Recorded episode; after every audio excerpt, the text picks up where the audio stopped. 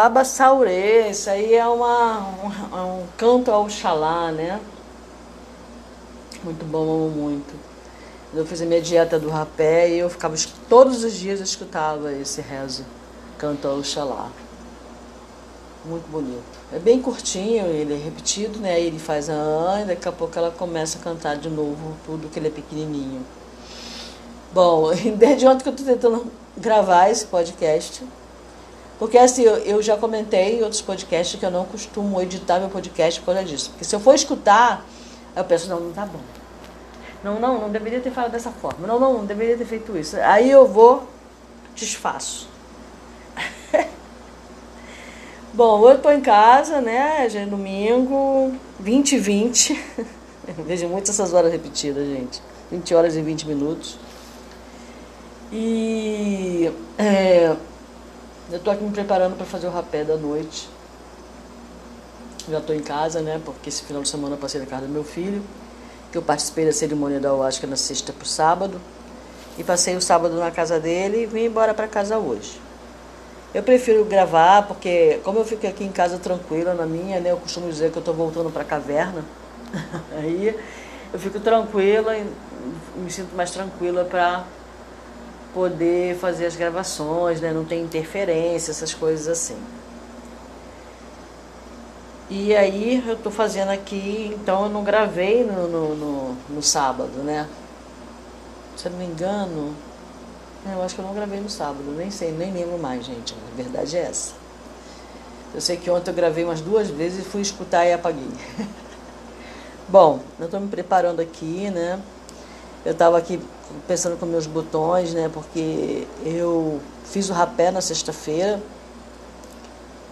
É, na realidade, eu fiz uma oração para entender esse processo energético, para entender porque que eu sinto tanto essa energia, sabe? O que significa? Para que eu possa entender cada energia dessa, né? Que cada uma pessoa tem uma explicação, né? André Luiz ele tem um livro em que ele fala sobre essa sensibilidade, esse dom da sensibilidade, ou a mediunidade da sensibilidade. Ele fala sobre essa mediunidade. É, na realidade, ele fala que você faz conexões com, com a espiritualidade, algum espírito que chegou perto, aí facilmente você faz, você sente a energia desse espírito. Que é, algumas pessoas sentem arrepios, né? Eu não sinto arrepios necessariamente. Eu já senti, assim, por exemplo, às vezes acontece, aconteceu de uma pessoa aqui da rua que eu não tenho contato muito com essa pessoa. Eu falei, eu não sou amiga dessa pessoa, não tenho muito contato com essa pessoa. E eu falei com ela pelo telefone, o tempo todo que eu estava falando com ela pelo telefone, estava uma energia do, da cabeça aos pés, correndo pela coluna, ligada, como se eu estivesse ligada na tomada, sabe? Eu sentindo aquela energia vibrando da minha cabeça até embaixo da minha coluna o tempo todo, o tempo todo, o tempo todo que eu estava falando com a pessoa pela primeira vez pelo telefone, pelo telefone, não era nem pessoalmente. E quando eu já encontrei essa pessoa pessoalmente, eu sempre senti esse, essa, esse movimento energético. E eu tinha um aluno, eu tinha um aluno, quando eu dava aula aqui em casa, que eu ia cumprimentar, ele tinha sete aninhos, eu não podia botar a mão nele. Se eu botasse a mão nele, era imediatamente eu sentia energia circular no meu corpo. Era diferente, não era uma vibração que eu sentia em determinada parte do corpo. É como se a minha, a minha coluna ficasse eletrizada, sabe? Mas do, da cabeça até o final da coluna. Tava aquela energia vibrando. E assim, como arrepios. Como se fosse arrepio, sabe? E, mas ali, o espírito familiar que ele se identificou dessa maneira aqui, acompanhava o menino, ele fez contato comigo. Mentalmente, tá? Eu não via a pessoa. Sempre frio. Se eu ver, eu falo. Eu não vi a pessoa, mas eu escutei, também não escutei, costuma dizer no vago, sabe? Escutar no vago é um, é um, é um tipo de, de, de local, é, é um tipo de, ai, como é que eu vou explicar, gente? Por exemplo, no, no coração nós temos o timo, que é uma espécie de glândula, tá? E, e, a gente tem atrás da orelha o que é chamado de vago. Tá?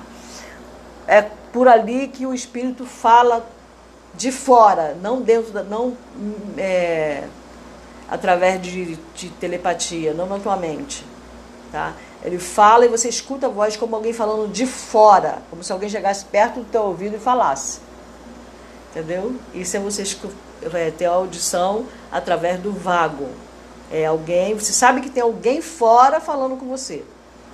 Não é algo que está dentro da tua cabeça. Porque quando, quando é algo que vem na sua cabeça, a gente, dentro da nossa dúvida, né? Ai, será? Será que é coisa da minha imaginação? Será que eu não tenho imaginação muito fértil? Mas graças a Deus, se você tiver imaginação fértil também, né? É bom. Mas será que não é isso? Eu estou imaginando coisas? Será que não é meu próprio pensamento? Aí fica toda aquela dúvida, sabe? Será que não é meu próprio pensamento? E a maioria das vezes, nós, como instrumentos, né, nesse corpo físico, como instrumento da espiritualidade, na maioria das vezes, os pensamentos não são nossos. Mesmo cientistas, tá, todas as descobertas que são feitas dentro da ciência, na realidade, não é assim, tipo, instalou, ah, não, peraí, amanheci um dia e, ah, tá, então, ah, tá, é ali de Newton, vou formular aqui o negócio. não. Aquela pessoa foi preparada para revelar aquela lei, trazer aquela lei à tona, formular matematicamente aquela lei, ela já foi preparada antes dela nascer. Não só ela, como outras também receberam o chamado. Tá? Agora, se ela vai, ela aceitou o chamado quando ela nasceu. Agora, se ela vai realmente fazer isso ou não, aí é outra história. Se ela se negar e for uma época que é preciso ser revelada essa lei, é, é preciso ser formulado né, matematicamente essa lei e ela, e ela não fez, procrastinou ou, ou sentiu o chamado, mas não foi, foi para outro lado, alguém vai também em outro lugar que pode ter sido preparado, ou alguém que nem foi chamado também, mas está aberto a essa sugestão, a, a tornar essa sugestão, a dar forma a essa sugestão, né? Então, é, nós recebemos, e às vezes também o pensamento da gente, a gente capta pensamento da vizinhança, entendeu? Também você capta pensamentos de acordo com o que você também está pensando. É, por exemplo, uma pessoa que é muito depressiva, digamos assim, ela vai fazer uma espécie de link com todos os depressivos da área. Então, muitas vezes, mesmo ela sendo depressiva, ela vai ter pensamento depressivo que vai ser ativado. Que vai... Ai, que susto, gente, que eu levei agora. Chutar, chutaram um barulho. Ela vai ter um, um pensamento depressivo e fazendo um link com todas as pessoas ali naquela área em que ela vive. Agora eu estou sentindo arrepio. Tô sentindo arrepio no corpo todo, que eu tô com frio, sabe? Vamos. Bom, daqui a pouco eu vou fazer o. Vou abrir aqui o incenso, fazer. Vou ligar o rezo. Mas agora eu levei um susto. Fez um barulho aqui eu tô sentindo arrepio. Tô olhando aqui o que é que pode ter sido, não tô vendo nada, mas tranquilo, tô sozinho em casa, né? Aí tu fica pensando, será que não foi mesmo? Vocês escutaram o barulho, né? Bom, enfim. É... Então, às vezes, a gente capta o pensamento, porque porque a gente faz link com todas as pessoas. Da mesma forma que você estiver muito alegre, né, de pensamentos positivos, você também vai, esse pensamento positivo vai ser aumentado de acordo com as pessoas que estão à sua volta pensando positivamente.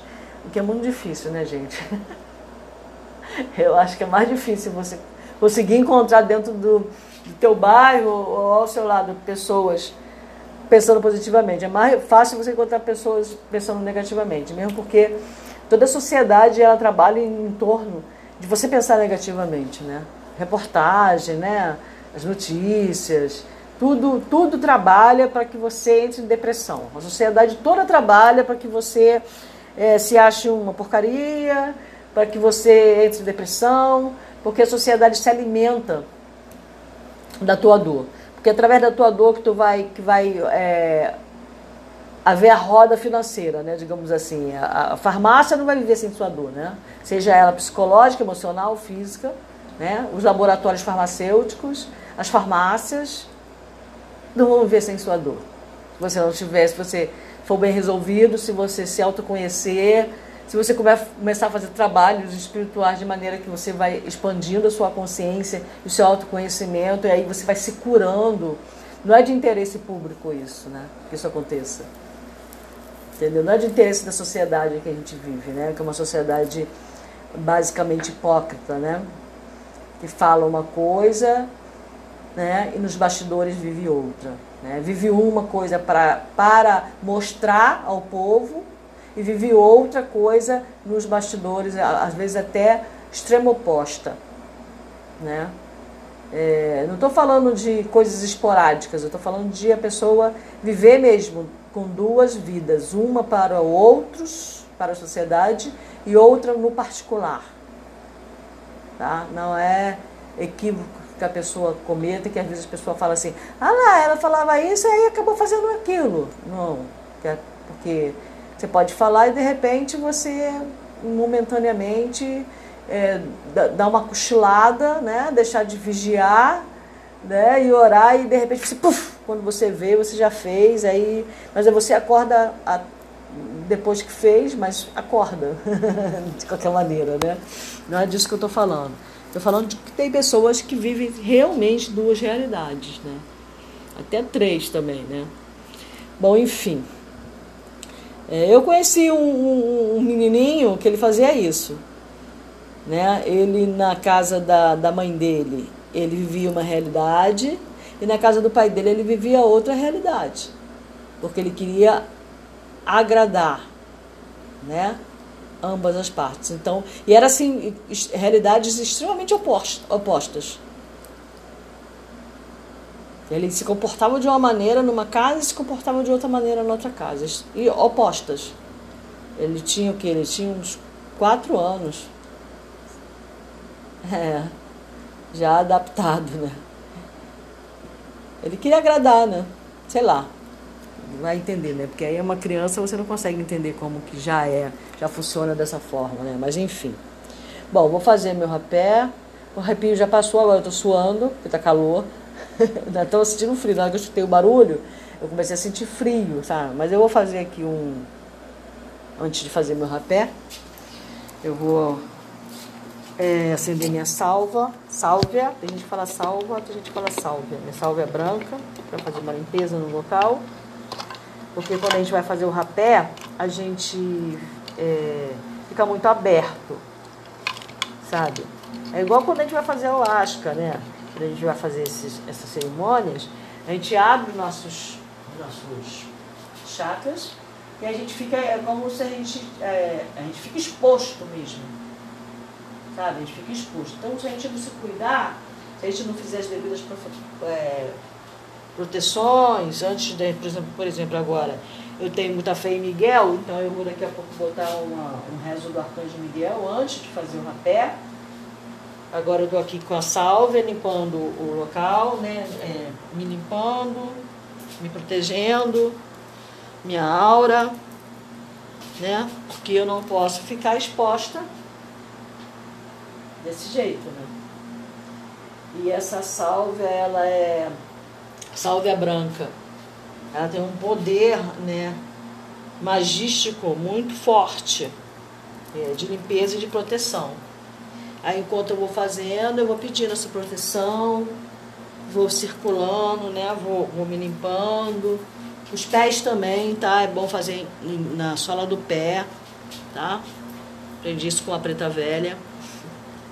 Porque é por onde você anda, né? É com os pés que você anda, né?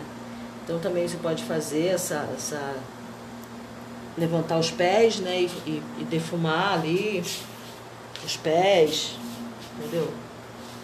É, no entorno, o ori, né? A cabeça. E fazer as orações, tá?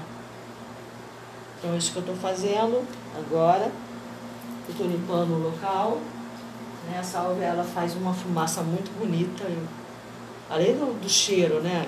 É, o cheiro também vai ajudar, tá? São.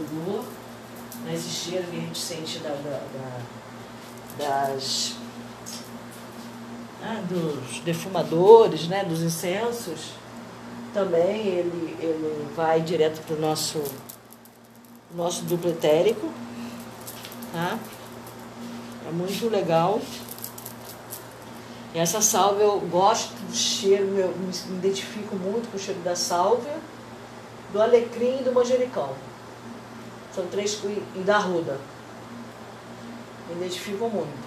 Que nem todos os odores, né, que a gente se identifica. Meu neto, por exemplo, ele não gosta do cheiro da ruda de jeito nenhum. Agora porque eu não sei, né? Ele tem algum fundamento. Bom, então vou fazer meu rapé. Boa noite.